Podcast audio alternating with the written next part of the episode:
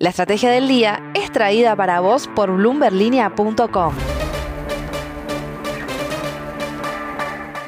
Muy buenos días, soy Francisco Aldaya, editor de bloomberlinia.com en Argentina y hoy te voy a contar las tres noticias más importantes para que arranques tu día. Además, como todos los lunes, Paula Villar nos trae la agenda semanal de la región. No se olviden de darle clic al botón para seguir a este podcast y activar las notificaciones. Lo que tenés que saber. 1.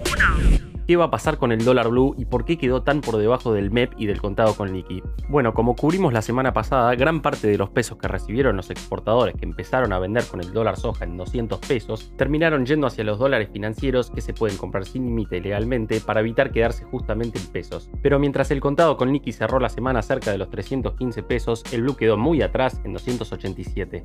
Como estamos hablando de un mercado informal y opaco, no tenemos datos reales de volumen para analizar, pero sí podemos mirar para atrás ver qué pasó las últimas veces que volaron los financieros para tener una idea de qué puede pasar con el blue. Efectivamente, si volvemos en el tiempo hasta junio, podemos recordar la corrida cambiaria contra Guzmán y que el blue no solo terminó alcanzando al CCL, sino que lo superó ampliamente para después acomodarse para abajo. Y hemos visto situaciones similares en el pasado donde los distintos dólares paralelos terminan convergiendo en niveles similares.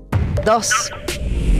La política cambiaria del gobierno se puede reducir en una frase, cepo al cepo. Con el objetivo de frenar la caída de reservas, el gobierno viene restringiendo posibles caminos de lo que llama fuga, y la semana pasada eso resultó en un nuevo endurecimiento del cepo cambiario.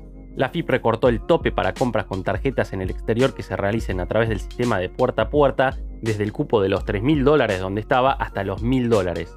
Pero ¿de cuánta plata estamos hablando? Bueno, Tomás Carrió, periodista de Bloomberg Línea, pudo averiguar que en lo que va del año los argentinos gastamos menos de 500 millones de dólares en compras de e-commerce en el extranjero. Una gota en el océano, pero evidentemente para el gobierno todo suma. No debería sorprender entonces ver más controles antes de que miles de argentinos viajen al Mundial de Qatar.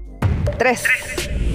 Frente a las complicaciones que enfrentó el Tesoro en los últimos meses para financiarse en pesos, el Banco Central buscó darle una mano la semana pasada, cambiando una regulación clave para las billeteras virtuales. Pero el problema de esta situación es la incertidumbre que genera este tipo de idas y vueltas, teniendo en cuenta que dio marcha atrás con una regulación que había implementado hace menos de un año. ¿De qué se trata? Bueno, básicamente las fintechs tenían que dejar todos sus depósitos en un banco tradicional sin la posibilidad de hacer trabajar esa plata.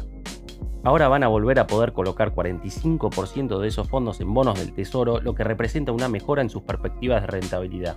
Pero como te decía antes, los vaivenes impredecibles de los entes reguladores en Argentina a los que estamos acostumbrados. Recintos del poder.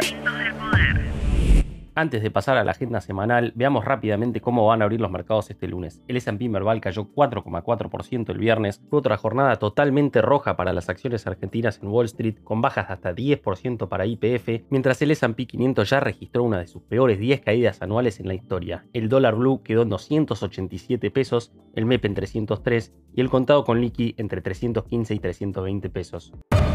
La agenda de la región. Y ahora, Paula Villar, contanos qué va a pasar esta semana en América Latina.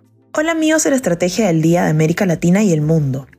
Esta semana nada pudo detener la fortaleza del dólar estadounidense a nivel global después de que la Fed subiera su tasa en 75 puntos básicos y anunciara mayores incrementos hacia el cierre de año. La divisa norteamericana, que es referencial para la mayoría de economías en el mundo, anotó un nuevo nivel récord y empujó a la baja la mayoría de divisas globales, con las monedas latinoamericanas entre las que más se depreciaron.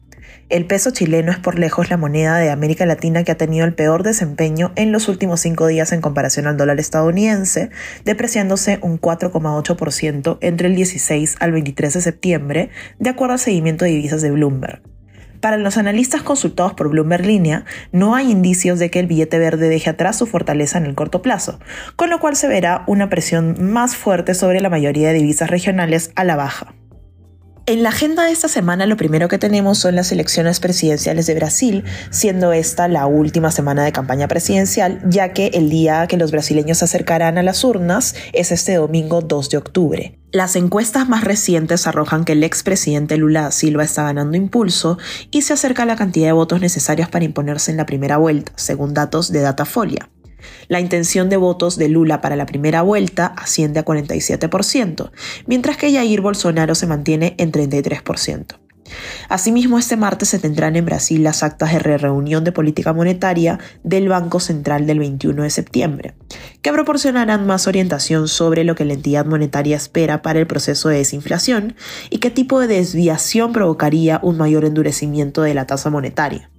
Por otro lado, hoy se publicará en Argentina el índice de actividad económica de julio, que probablemente se desplomó en medio de turbulencias políticas y el mercado. Adriana Dupita y Felipe Hernández de Bloomberg Economics consideran que el descenso de la producción industrial, la caída de la confianza de los consumidores y la debilidad de las exportaciones deberían compensar el avance del sector de la construcción. En México hoy también se tiene el índice de actividad económica de julio y se espera que haya subido un 2,24% interanual según Bloomberg Economics. Las predicciones de los economistas apuntan a un crecimiento positivo, pero más moderado del PIB del tercer trimestre tras el fuerte crecimiento del primer semestre en México. Además, el jueves 29 de septiembre será la reunión de política monetaria de Banxico y es probable que la entidad mexicana aumente su tasa de referencia en 75 puntos básicos hasta el 9,25%, mantenga un tono hawkish y señale subidas adicionales. Finalmente, este viernes en Colombia será la reunión de política monetaria y Dupita y Hernández prevén que el Banco Central aumente su tipo de interés de referencia en 150 puntos básicos hasta el 10,5% y que señale más subidas. Estas son las novedades que deben saber para iniciar bien informados este lunes. Les deseamos una gran semana. La frase del día. Antes de irnos, escuchemos lo que dijo el secretario de Industria y Desarrollo Productivo, José Ignacio de Mendiguren. Estamos desesperados por conseguir dólares. No tenemos más dólares por distintas razones, entre ellas porque el gobierno tomó la decisión de no cortar el gas en el invierno, lo que hubiese generado un parate en la industria. Es cierto que tuvimos falta de dólares por la cuestión energética en una economía que ya estaba sin reservas. Una declaración alarmante mientras la industria se sigue quejando por la falta de insumos.